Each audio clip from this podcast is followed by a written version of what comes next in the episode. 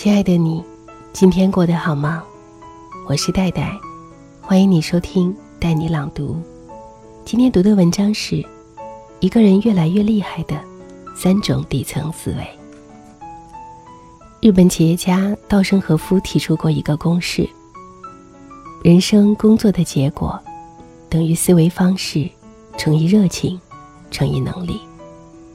在稻盛和夫看来，拥有正确的思维方式，比拥有智商、体魄等其他能力更为重要。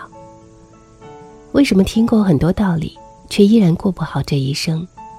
为什么明明已经拼尽全力，却还是不行？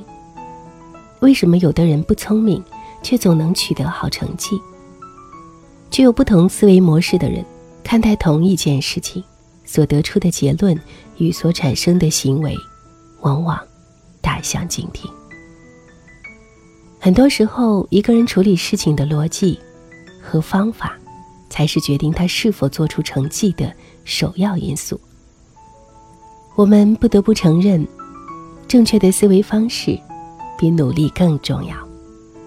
掌握正确的思维方式，才是逆袭人生的关键。今天和大家分享能够让你越来越强的三种。底层思维，第一种是长板思维。木桶效应曾经在一段时间非常的流行，它告诉人们，木桶能装多少水，取决于短板。你的弱点会决定你的高度。在工业化时代，木桶理论的确非常有效，但是在全球互联网的时代，这种中庸的理念早已不适合了。因为在如今的社会分工下，我们实在没有必要面面俱到。对一家公司而言，无论是财务、人力资源、法律服务，还是公关公司，都可以选择外包给专业的人士去处理。比起短板，真正能够让你脱颖而出的是你的长板。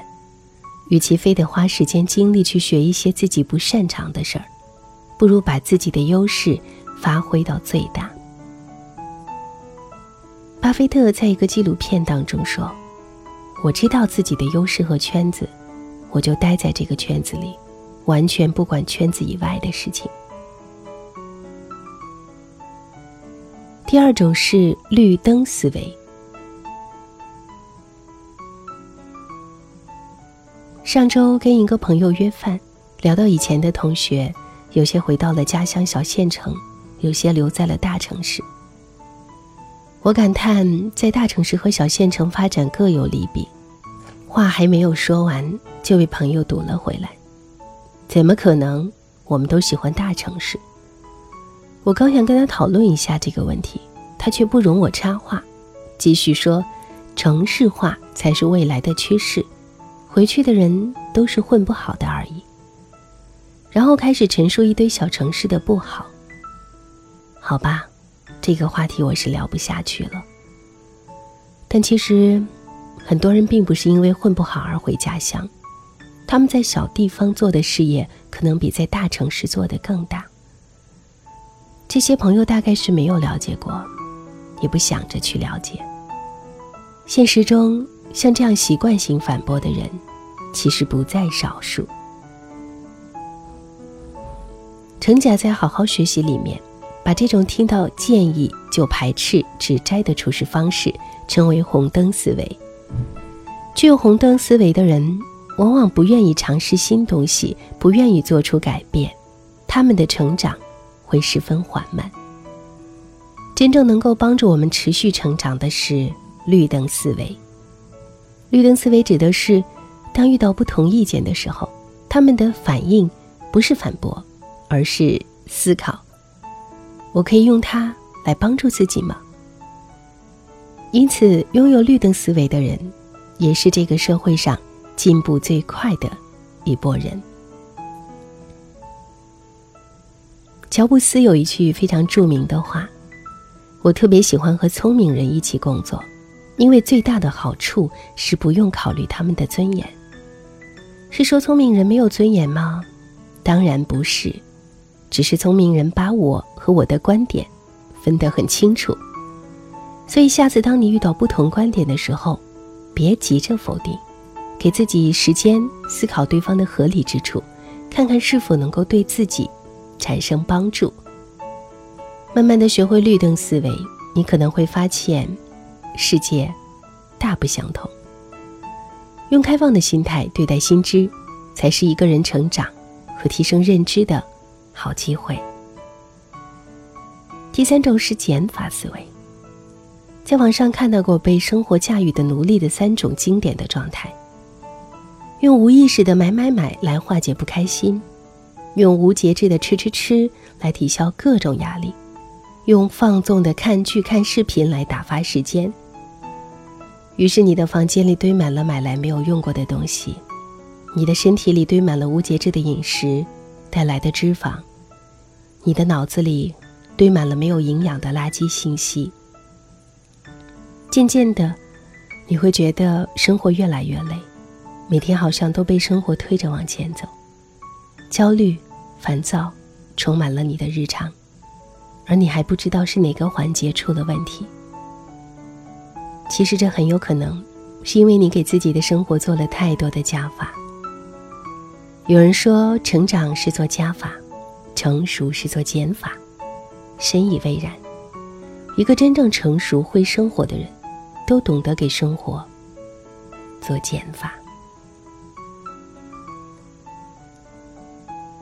大家都知道，生活中存在二八法则，即百分之八十的财富掌握在百分之二十的人手里。还有人预言，就算把全球的财富打乱平分，过一段时间，百分之八十的财富。还是会回到百分之二十的人手里。这说的就是思维认知的差距。幸运的是，一个人的思维方式不是固定不变的，完全可以通过刻意练习获得提升。一旦思维方式改变了，你的人生可能就会发生质的变化。希望你我都能掌握正确的思维方式，让努力。不再白费。好了，我是戴戴，感谢你的收听，欢迎你随时在带你朗读的微信公号留言过来。戴是不可取代的戴。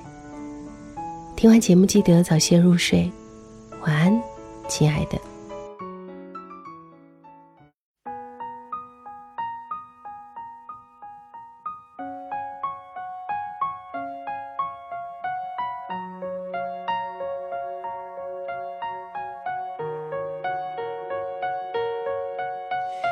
原是美满，原是那个令人甜蜜笑脸，原是翩翩起舞转的圈，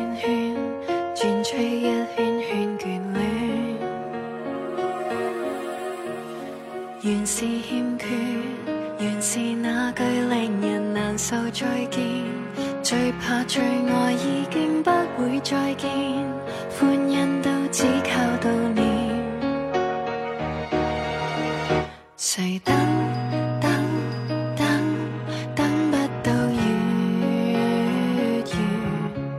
谁怕怕怕快乐快拥远？可知有情人永远见你才是新的开端？情人团聚